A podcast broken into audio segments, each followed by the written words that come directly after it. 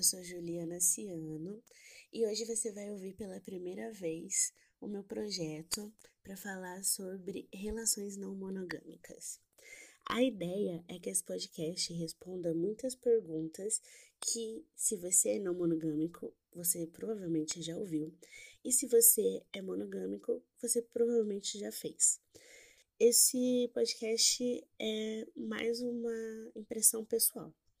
Óbvio que eu vou sempre tentar pautar minha fala em teorias, é, em estudos que vão sempre embasar as minhas ideias. Então, sempre no final do episódio eu vou colocar os links e dar minhas referências. Estou sempre disposta a ler mais e também a rever minhas opiniões. Se você discordar de alguma coisa que eu disse aqui ou quiser trazer alguma coisa para ser debatido, vai ser um prazer. A monogamia é uma forma de relacionamento que predispõe exclusividade sexual e afetiva durante a vida toda. É assim que está no Google e é assim que está no dicionário. Mas Hoje em dia a gente tem muito mais uma monogamia serial, que seria é, a exclusividade afetiva e sexual durante períodos. Então você tem um parceiro e você se relaciona exclusivamente com ele durante o tempo que a relação durar. Até porque a gente também não tem a pretensão de dizer que todos os relacionamentos são para sempre, né? Mas de qualquer forma, a monogamia ela se opõe à não monogamia na verdade, a não monogamia se opõe à monogamia, porque a monogamia ela é a norma na nossa sociedade. Então, o que, que a gente pode dizer que se opõe à monogamia? Uma porrada de coisa que a gente vai chamar aqui de não monogamia, justamente por isso. É um termo guarda-chuva. Ele abrange diversas relações que vão ser diferentes entre si, mas que são todas é, opostas à monogamia. É quase como um anti-Flamengo, sabe? Tem o Flamengo e tem o anti. que todo mundo entra, menos o Flamengo. O que, que é a não monogamia? Ela consiste na não exclusividade sexual e afetiva, dependendo dos casos, tá? Mas consensual. Essa é uma palavra importantíssima, porque sem consenso não é não monogamia. Se você tem uma relação aberta ou uma relação não monogâmica e o seu parceiro não sabe disso, você é só um monogâmico que trai. A não monogamia também não é poligamia. A gente tem essa palavra como antagonista, né, da monogamia, mas é preciso que a gente esclareça aqui. A poligamia é uma forma de relacionamento é, civil e arcaico e geralmente patriarcal. Então, na poligamia, um homem pode ser casado com várias mulheres. Existem alguns países onde relações poligâmicas podem acontecer e elas e são sempre com o homem podendo ter várias esposas. Não entra na, nas relações livres e de poliamor que a gente vai tratar agora. Apesar de ser antagonista à monogamia, mas é um termo é, até pejorativo quando você trata com as pessoas não monogâmicas. Como eu disse, a gente tem vários tipos de relações não monogâmicas. A gente chama de arranjos não monogâmicos, até porque é meio difícil você nomear. Às vezes você chama de casal, mas se tem mais de uma pessoa na relação e elas têm o mesmo peso e não, não tem uma hierarquia entre elas, por exemplo, três pessoas a gente consegue chamar de trisal. Mas daí em diante fica muito mais difícil. Então a gente chama de arranjo não monogâmico. A gente tem um arranjo do poliamor, que acho que na, na última década a gente tem falado muito sobre isso, tem muitas. É, inclusive na televisão e nas redes sociais a gente tem mais acesso a esse, essa palavra. E ela quer é, designar relações que são em redes. Na prática, você namora, o teu namorado pode ter uma outra namorada ou um namorado, e o namorado do seu namorado pode ter uma namorada ou outro namorado, e vocês acabam tendo uma teia assim de relacionamentos, mesmo que você não se relacione com todas as pessoas, acaba que você tem uma, um contato maior e essa relação ela acontece em, sem uma sem uma verticalidade, verticalização. É de forma horizontal, entendeu? Todo mundo sabe de todo mundo e a gente lida ali com as situações do dia a dia de uma determinada maneira, é, onde todo mundo tenha o seu, sua voz.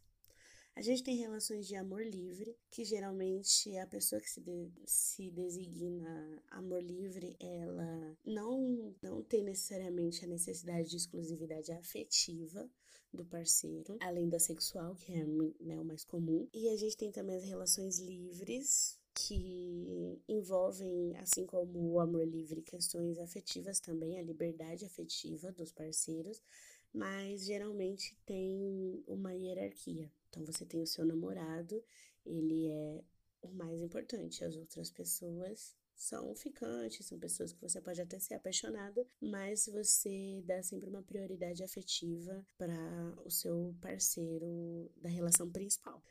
Casamento ou namoro aberto é uma outra opção que a gente tem, que é bem comum. Acho que o primeiro contato da maioria das pessoas com a não monogamia é esse, porque não deixa de ser uma forma de monogamia com liberdade sexual. Então você tem uma relação afetiva exclusiva entre o casal, mas eles podem se relacionar sexualmente com outras pessoas.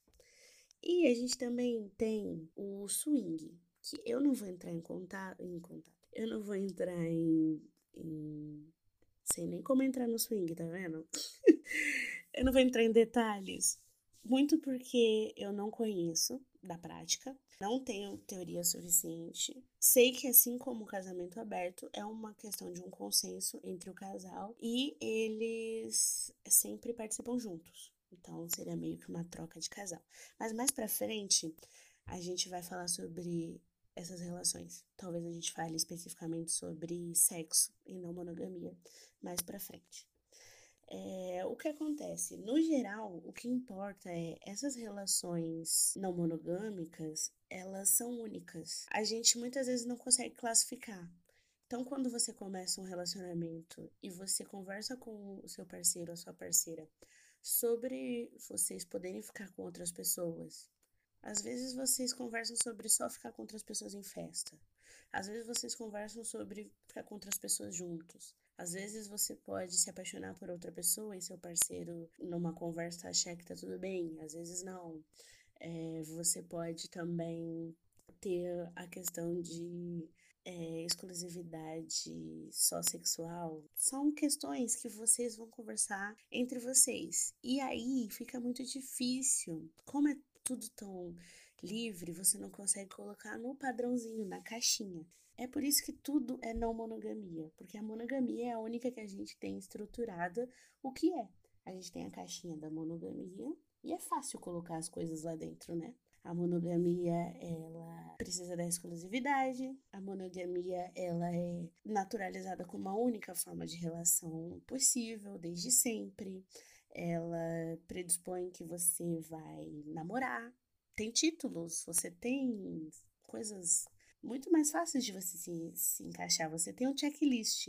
Você vai namorar, você vai noivar, depois você vai se casar, você vai ter filhos e ser feliz para sempre. Então, você tem um checklist. Se você fugir de alguma dessas, dessas questões, você vai ter alguns problemas, né? Claro.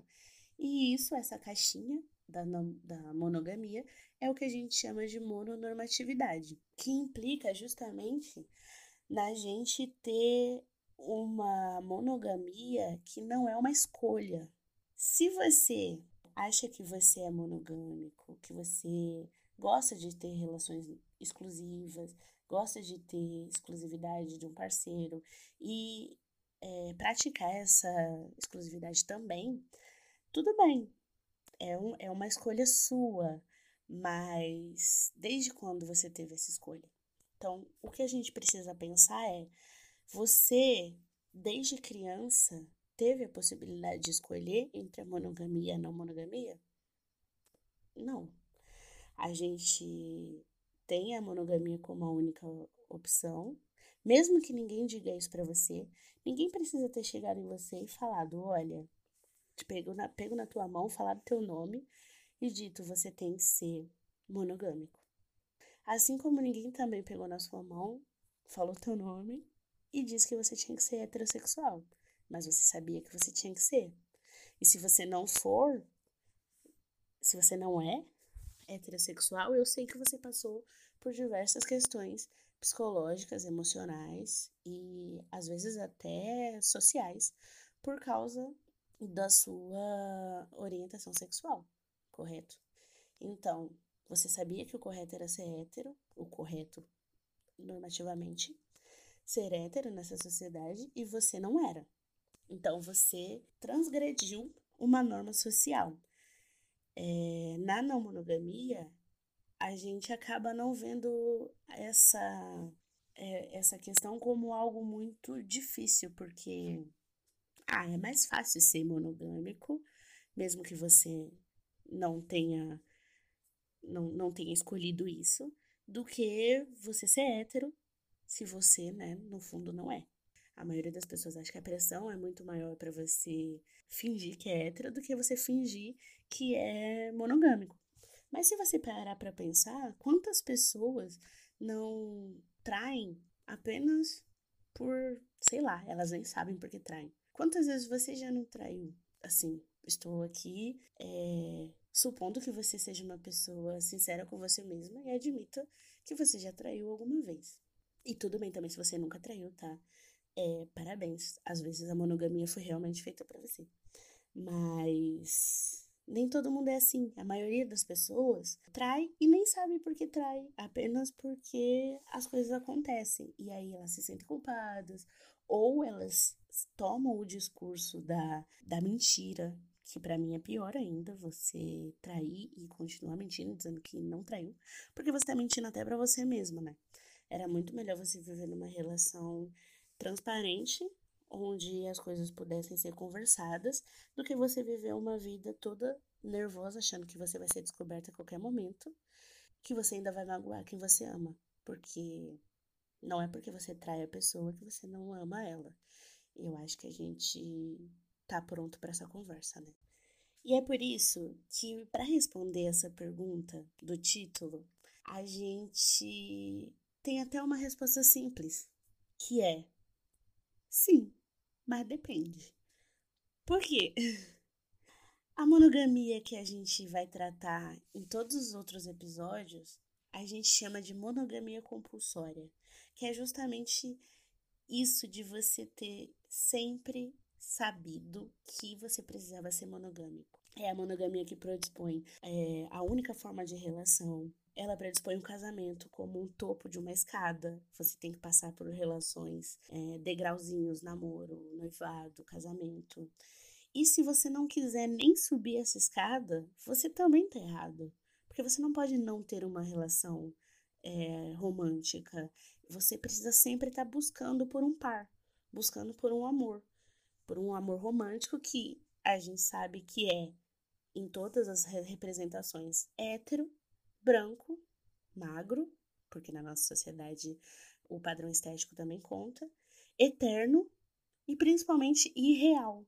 É um amor que estimula a competição, uma relação que estimula a competição e individualismo, e que também estigmatiza papéis de gênero. Porque desde sempre, quando você viu um filme contando a história de um amor verdadeiro que supera tudo, um livro, uma música, uma canção sertaneja, você sempre tem a relação heterossexual, a relação do, da subalternação da mulher e do homem, geralmente como o cara que erra e que você tem que relevar. Então, além disso tudo, por ser irreal, você tem a, a traição como algo supérfluo. E não é. Muitas pessoas acham isso, que as, a pessoa, quando ela é não monogâmica, ela não se importa com traição, ela não se importa de ser traída. E não é isso. Traição é ruim para todo mundo. Eu não quero ser traída. Mas o que, que eu considero traição? Para mim, o meu parceiro ou a minha parceira se relacionar sexualmente com outra pessoa ou até amar outra pessoa, se apaixonar por outra pessoa, é uma coisa natural. Agora, se esse meu parceiro mente para mim sobre algo que a gente construiu junto, eu vou ficar chateada. Então, a traição, ela não é exclusividade monogâmica, mas a traição monogâmica ela é muito muito mais comum e ela é relevada para os homens. E a gente já sabe disso, né? Muito mais para frente a gente vai ter algumas discussões também sobre isso, sobre questões de gênero e, e não monogamia. Mas é isso, você. A ideia da, da monogamia compulsória, ela precisa acabar. A gente precisa colocar outras opções nesse jogo. Eu quero ter que ter opções para escolher. Eu escolhi depois de muito tarde, mas até chegar aqui eu passei por muita coisa. Eu não quero que as novas gerações passem pelas mesmas coisas que eu passei, pelos mesmos problemas emocionais, pelas mesmas questões. Todo mundo sabe que, né, já diria Marília Mendonça, todo mundo vai sofrer.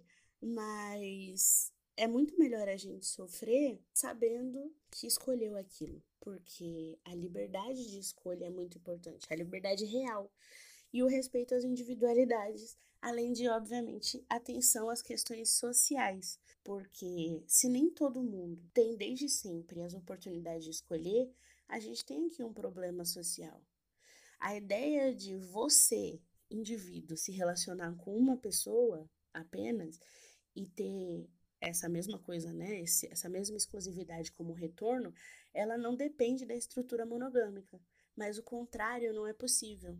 E aqui a gente está tentando possibilitar as pessoas a serem o mais livres possíveis em todas esferas de decisão. Bom, eu acho que a gente pode parar a nossa discussão por aqui e esperar para os próximos episódios a gente tratar questões mais específicas sobre relações não monogâmicas. Se você tiver alguma pergunta, você pode enviar, pode deixar no post, pode falar comigo nas minhas redes sociais. É, vai ter tudo no post, na descrição. E também vou deixar os links de leituras sobre mononormatividade, sobre monogamia compulsória. Se vocês tiverem qualquer questão, interesse, vocês podem entrar em contato. E mais para frente a gente vai tratar de coisas mais práticas de relações não monogâmicas. É, então é isso. Muito obrigada. Tchau, tchau.